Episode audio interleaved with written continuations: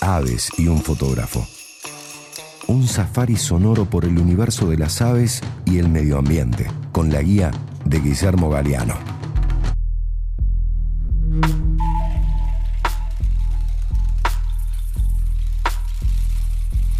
Bueno, para este podcast de Mil Aves y un fotógrafo, la especie elegida, de acuerdo a la época del año que estamos viviendo, que es cuando está en su esplendor arrancando la primavera, va a ser la nunca y bien ponderada charata.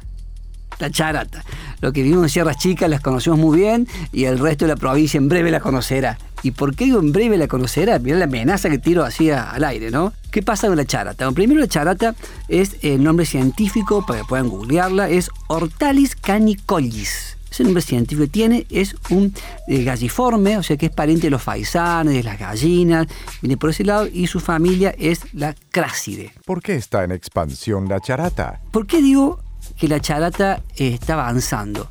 En los años 70, me cuentan los ornitólogos, como el gran este, Manuel Nores, un doctor en biología y presidente honorario de la Fundación Milaves, y nos contaba que para poder ver charatas en la provincia de Córdoba, solamente se las podía avistar en el Cerro Colorado, cerca de los bosques de Mato. Me especificó eso y todo. Eh, yo no creo que las aves sepan de límites políticos. Tal vez sepan de un límite un río, un acantilado, mar, pero políticos no. Y no sabes que llegaba a Santiago del Estero y se clavaba ahí, no ingresaba a Córdoba. Así que solamente hasta ahí había charata. De ahí para arriba es muy común, habita eh, Brasil, Paraguay, Bolivia y Argentina. Esa parte central de, Sudamérica habita y llega hasta la parte de Santiago. En los 70 había en Cerro Colorado, pero, pero tuvo una explosión demográfica muy veloz muy pero muy veloz y empezó a avanzar por el corredor de las sierras chicas, por lo cual los habitantes de este sector, donde me incluyo, empezamos de repente a escuchar y a ver charatas por todos lados. Y es notorio, y yo iba haciendo un seguimiento por WhatsApp, el seguimiento, escucha, escuchen qué bizarro que es esto, pero a medida que avanzaban ya me decían, che, eh, escucho unos pájaros raros en Jesús María, escucho unos pájaros raros en las cochingas, al mes. Escucho unos pájaros raros en agua de oro. Y así, y ahora ya andan por la reserva San Martín, por lo cual ya pasaron Villa Allende, Mendiolaza, ya están en, en, el ejido urbano de la ciudad de Córdoba, pero esto en muy pocos años, en muy pocos años. Así que es, se puede decir tranquilamente y con seguridad, una especie en expansión todas las especies del mundo constantemente quieren avanzar y expandirse. Obviamente algunos los logran, otros no. Y las que no son porque no está adaptada para este nuevo territorio y entonces empieza o frena ahí o empieza a retroceder nuevamente. Pero estas parece que le gustó a Sierras Chicas y aquí las tenemos este, en todo el corredor. ¿Cómo es la charata? Bueno, y vamos a pasar a describir cómo es una charata. Eh, sus medidas van entre los 50 y los 55 centímetros.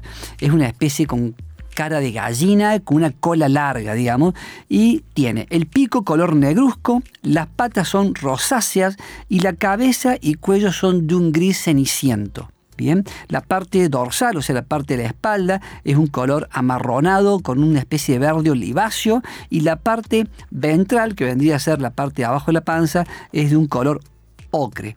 Y la cola, que como dijimos es una cola larga, tiene la subcaudal y las timoneras externas, o sea, las plumas de los costados de la cola, de color rufo. Y en la zona ocular y en la zona gular, o sea, en la parte del ojo y en la parte gular, que es la parte de la garganta, tienen una piel desnuda de color rojo. ¿Cómo se reproduce y cómo es el nido de la charata? La parte reproductiva de las charatas hacen un nido, una plataforma abierta de palitos en la cual ponen entre 3 y 4 huevos blancos. La incubación dura 28 días, después nacen los polluelos, estos polluelos nacen completamente desprovistos de plumas, pero rápidamente, en menos de dos días, ya empluman. Las charatas viven en grupos familiares o en pareja, eh, perchan en árboles desde donde duermen, pero se alimentan tanto en el suelo como en árbol. ¿De qué se alimenta la charata? Su alimentación consiste en hojas, frutos, semillas, orugas, lagartijas, flores y son unas grandes generadoras de bosque. ¿Por qué? Porque van dispersando en sus veces las semillas de las cuales se alimentan. obviamente se alimentan de especies nativas, van a generar bosques nativos y si se alimentan de especies exóticas, especies exóticas van a seguir generando.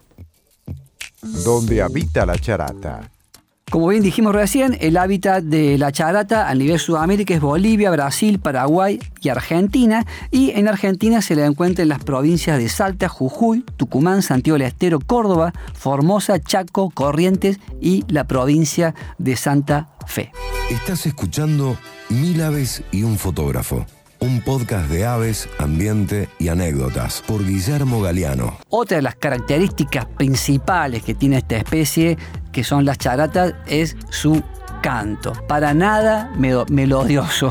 Ya hemos dicho que las aves se dividen en dos, en paseriformes y no paseriformes. En este caso estamos hablando de un no paseriforme y hago esta salvedad porque los no paseriformes tienen la siringe, que es su órgano fonador mucho menos desarrollado, en algunos casos nulo como el cóndor, y sus cantos, sus sonidos, o los, sí, los sonidos que emiten, no son para nada melodiosos, es más, diría que todo lo contrario, y es el caso de la charata. Tiene un canto muy particular, muy fuerte, al cual suele realizar a dúo, a veces todo el grupo familiar canta, hacen duetos, la pareja, y se responden con otros grupos familiares de la zona, y esto nos suele hacer a la mañana muy temprano, a veces en verano tipo 6 y media de la mañana, y esto lo digo por conocimiento de causa, no porque salga a observarla, sino porque está en el patio de mi casa, así que puedo dar este, fe del horario exacto en el que arrancan las grandes bandadas de charatas en sierras chicas.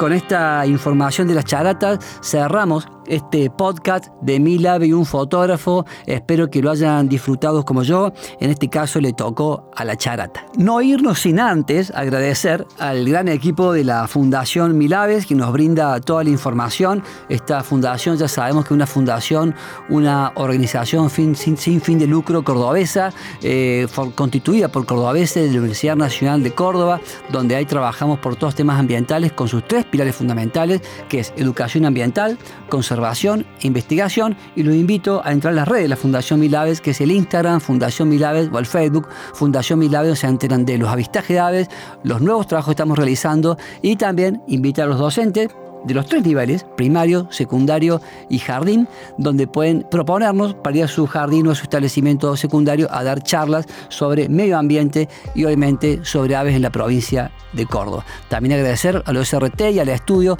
por todo lo aportado en la parte artística de estos podcasts. Les dejo un gran abrazo a todos y espero que hayan disfrutado. Chau, chau. Llegamos al final de este safari. Esperamos que lo hayas disfrutado y que vuelvas pronto.